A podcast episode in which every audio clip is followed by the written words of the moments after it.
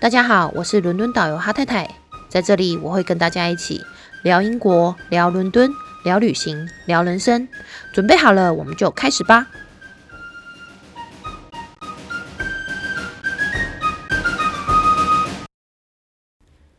麦克风试音，麦克风试音。好的，各位来宾，大家好，我是大家今天导游哈太太，大家可以听得到我的声音吗？好的，如果都可以的话，请大家赶快系好安全带。我们的游览车很快就要出发喽。好啦，大家有没有觉得非常的熟悉？就是前面那一段呢，就是我们以前每次带团的时候，我跟你们初相见的时候的第一段话。那今天很高兴，欢迎大家来到我的节目《伦敦导游哈太太》。那先跟大家拜个晚年，祝大家新年快乐，恭喜发财，希望虎年都可以见到大家。好的，那节目的一开始呢，要先跟大家自我介绍。那我的自我介绍可能会长达六小时哦，大家要小心一点。好啦，就是自我介绍，自我介绍，认真一点。好，我是哈太太，然后我又叫做 Vicky，然后你也会听到有人叫我主席。或者是黄色教主，哦，等等等，那这些呢都是我哦，我的绰号。好的，那讲完绰号，就要跟大家介绍一下我的工作。我的工作呢，就是伦敦蓝牌导游，那这是国家级的导游。然后在还没有搬到伦敦以前，我在台湾也是一直在旅游业工作，我就是欧洲线的领队，把台湾人带到欧洲来旅行，然后再带回去。然后这样子一带就带了超过一百二十团，在旅游业也将近十五年，嗯，我觉得蛮可怕的，数一数就觉得天哪，好久哦。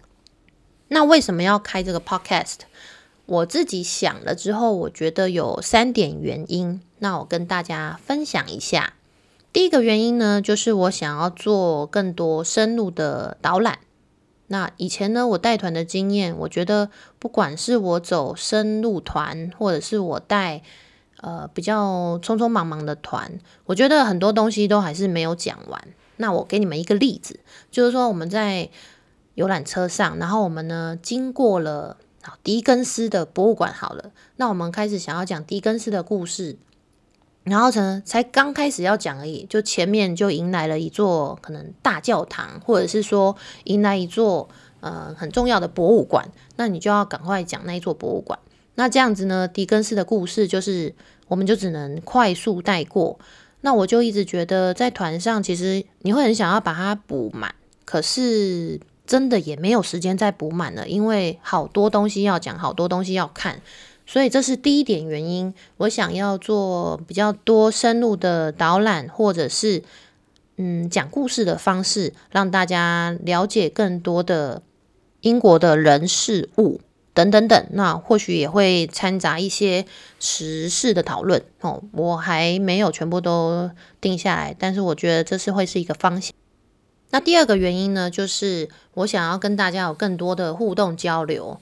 像我以前都是带团嘛，那其实我自助背包的经验不是非常的多，那当然是有啦，可是就是都是一些很基本款的地方，像说像说京都啊，吼，或者是像说旧金山，就是我觉得我想要用这个平台跟更多的旅人，吼，更多的旅旅行的话题，可以在这边呢，大家可以讨论，然后可以有更多的呃互动。那这是我我觉得可以满足我自己，然后也可以，也许可以满足到我的听众跟我的粉丝，好吧？这是第二点。那第三点原因呢，就也蛮简单的，就是我想要做采访。那自己我心中也有很多旅游业的偶像，我就想说借由我的节目，呃，好好的做，慢慢的做，然后希望有一天可以采访到我自己的偶像。那我就觉得好像也有一种美梦成真的感觉。好不好？那嗯，没有被我采访到的，请大家也不要着急哦，也不要失望，好吗？我还是很爱你们的，就算你们不是我的偶像。好啦，那我刚刚有提到说，我目前在伦敦是伦敦蓝牌导游，那我也想要用这个机会跟大家介绍一下，呃，伦敦的导游分级。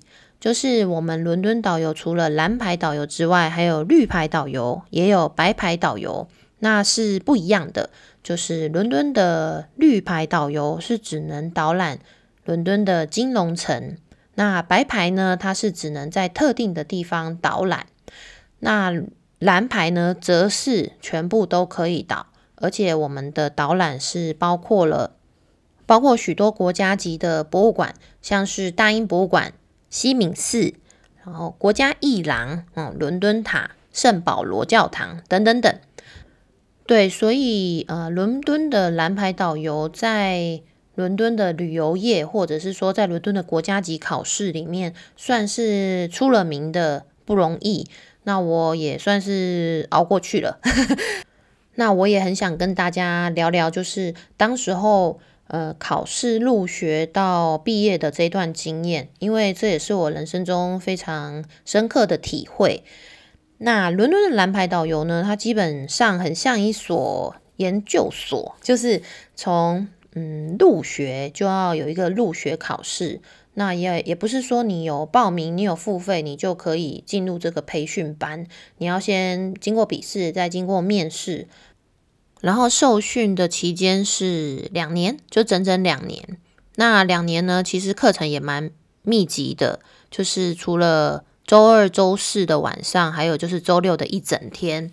那我那时候呢是刚搬过来，所以我因为我本身就是在台湾就是领队，所以我一搬来我就是二话不说，马上去报名。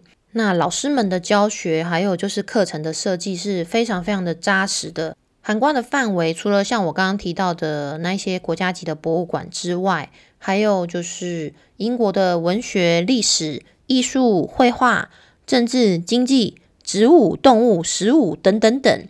然后也有讲到酒，也有讲到呃英国的食物为什么这么难吃。所以这些呢，以后有机会都可以跟大家好好聊聊。那有些朋友会问我说。我觉得最难的部分是什么？其实我觉得两年的过程非常漫长，然后难的部分其实我觉得蛮多的诶，就像最刚开始适应老师的各种不同的口音，然后还有就是因为课程很扎实、很繁重，所以没有很多的时间去准备。因为第一年我进去的时候，其实我还有在上班，然后后来我就怀孕了，然后怀孕还是要走这些行程呐。然后后来小孩子就生出来了，所以这些就是种种的压力。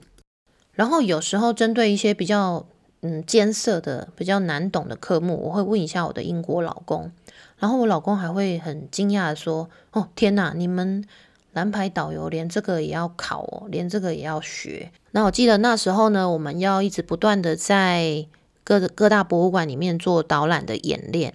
那这些演练也是考试的一部分，就是它是模拟考，它是小考。然后我还记得，就是就整整个过程下来，其实有很多次，有很多同学就哭了，就是在练习导览的时候哭了。你可以想象一下那样子的压力有多大。然后我是没有在现场哭啦，可是我是在事后哭，我就觉得说。我真的觉得讲的很不顺，然后觉得有点尴尬。那我老公呢是一个很很温柔的人，他有时候都会说，呃，要不要呃讲讲笑话还是什么的。然后我都有我有很多次我都跟他讲说，我现在真的没有心情听你的笑话，这个笑话可以等到我考试完再讲嘛。然后我老公就。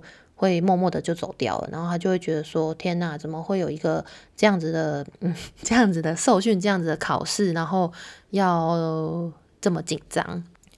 然后在受训的过程中呢，我又怀孕生子，所以呃，第一年的时候就怀孕。那怀孕就是荷尔蒙啊，还是说就是精神压力就会特别的大。然后第二年就小孩子蹦出来啦，那小孩子蹦出来就是有不同的难度嘛。然后像说早上要很早起来弄奶奶啊，然后赶快出门，然后我会想他。我在受训的过程我会想他，然后在念书的时候又发现他真的很吵很吵，然后就会很希望说他可以再回到肚子里。那总之不管怎么样，就是一段很充实、很扎实，然后也很辛苦的一段。考证过程，好不好？那就是跟大家分享一下。好的，那讲完了我的现在，那我要跟大家介绍一下我的过去。就我以前是欧洲线领队，然后曾经呢带了超过一百二十团，那其中呢也包括了大大小小的节庆。那这个是我真的是非常非常开心，也希望以后有机会在节目上跟大家分享这些节庆，包括了慕尼黑的啤酒节、威尼斯的面具节。爱丁堡军乐节、尼斯嘉年华、德国黄城节、都柏林 St Patrick Day、荷兰郁金香花季、花车大游行、南法薰衣草花季、南法亚维农艺术季、肯雅动大迁徙、各国的圣诞市集等等等。如果大家对于这些节庆有兴趣的话，呃，想要更深入的了解，那也请大家呢留言告诉我，然后我以后会在节目上用主题的方式来跟大家慢慢介绍，因为每一个。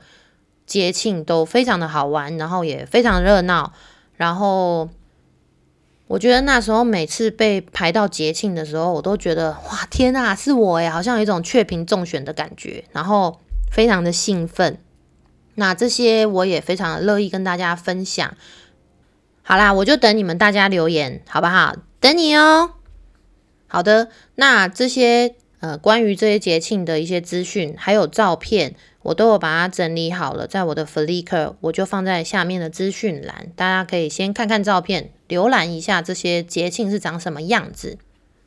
那大家会好奇说，那我前公司是做什么的？为什么可以去这么多的节庆？哦，那我前公司呢，它就是走专走欧洲线，然后它当然每一条线它都做得非常的好。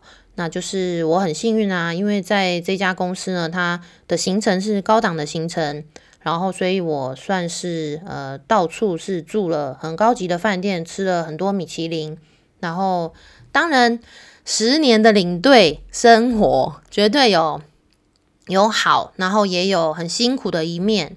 那辛苦的一面就是 包括客人的护照掉，客人怀孕大出血，哦，客人很像中邪，然后客人躁郁症发作，然后我的。包包被偷，我半年的薪水就拜拜了。然后我的游览车被砸烂，然后或者是像说游览车在雪地等待救援一整天，那等等等啊，真的是太多了。而且我觉得带团呢，就是快乐的事情还是远远超出不快乐的。那当然这些也都是。人生的过程啊，我觉得都已经呃都都已经过去了。但是如果你们很想要听的话，我也可以找呃朋友来分享哈，或者是说我们就一起呃聊聊这一块，但是不会是我呃节目的主轴。然后刚刚有提到说呃我有个绰号叫主席，对，那其实这是一个呃团员发起的一个协会，那至今呢。呃，里面还是一个空壳，但是里面呢是有理事长，也有总干事，然后呢，我就是被推选为主席。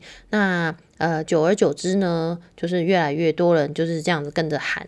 那其实呢，这是一个很荒谬的事情，所以请大家不用觉得我是什么厉害的人，我就是一个平凡的人，好吗？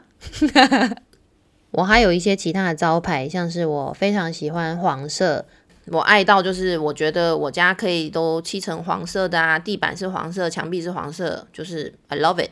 那我的曾经有一件黄色外套，就是它非常便宜，大概才二十几欧，但是它陪我就是上山下海，所以很多的团员呢都是看我的黄色外套来认识我的，那他们也会因为我的关系，然后爱上黄色。那这也是我的荣幸，我觉得可以成为黄色的推广大使啊，这是我毕生的荣耀。然后还有就是像我的另外一个招牌，就是回眸一笑。那这也是我的一个经典，就是我的经典呢，就是要在世界各地回眸一笑。那这个呢，也不小心发起了很多次的团员的活动，就是他们会到各地去回眸，然后传照片回来给我。那以后有机会呢，我也会跟大家来玩不同的游戏，来跟大家就是互动啦。我觉得，我就觉得蛮好玩的。那我觉得旅行就是这样，就是呃热闹啊，好玩呐，然后有趣。然后我本身不是一个很拘谨的人，所以我也不太介意别人怎么说，别人怎么看我。就像我刚开始穿黄色外套的时候，真的身边很多人的声音就说：“哎，你穿这样很胖哎。”然后我就说：“嗯，可是我觉得很很美耶，而且我觉得客人真的很容易找到我，所以我就非常的自在，到处到处宣扬我的黄色外套，然后就莫名其妙的就它也红了。好啦，那不管是蓝牌还是我的这些招牌，我觉得都是因为旅行，所以我才可以认识到非常多的朋友，然后看了非常多的风景。那很多的团员。到现在，我们都已经认识超过十几年了，然后很多人都已经进阶到是像我的家人的等级了。那我生小孩的隔一天，马上第一组来看我的就是我的团员，所以呢，我非常的珍惜这些缘分。这个是我在带团以前，我从来没有想过的一种机缘，然后我觉得是一种福分。那我其实。这段话蛮想要讲给我的老朋友听的，我的老团员听的，就是我带团十年，然后我认识非常非常多的你们，甚至是你们的小孩、你们的长辈。那我觉得走过那么多地方，看过那么多风景，那其实我心里呢最美的风景，也不是你们呐。好啦，就是我最美的风景，就是这些风景旁边有你们，好不好？大家都知道我很想回家，然后我很想要见到你们，但是我就是确定我还没有办法见到你们，就希望说你们可以在社群上看到我。那最后呢，就跟大家分享一下我的梦想。那说梦想呢，就是还是蛮难达成的，也需要很多的时间慢慢的磨练。就是我的梦想，就是希望可以把每个景点讲得像脱口秀一样那么精彩。那这个梦想说大不大，说小不小，那我会一直一直的努力下去，好不好？那希望呢，大家可以先享受这个平台，然后呢，到伦敦的时候记得来找我。好的，那我们今天这一集呢就到这边，然后希望大家喜欢的话，可以帮我五星好评加分享，然后如果有任何意见，我都会呃看过，然后想看看怎么样改会更好。那。如果没有问题的话，咱们就下次见喽。下一次也会是周五上架，那请大家多多支持，多多分享。好啦，拜拜。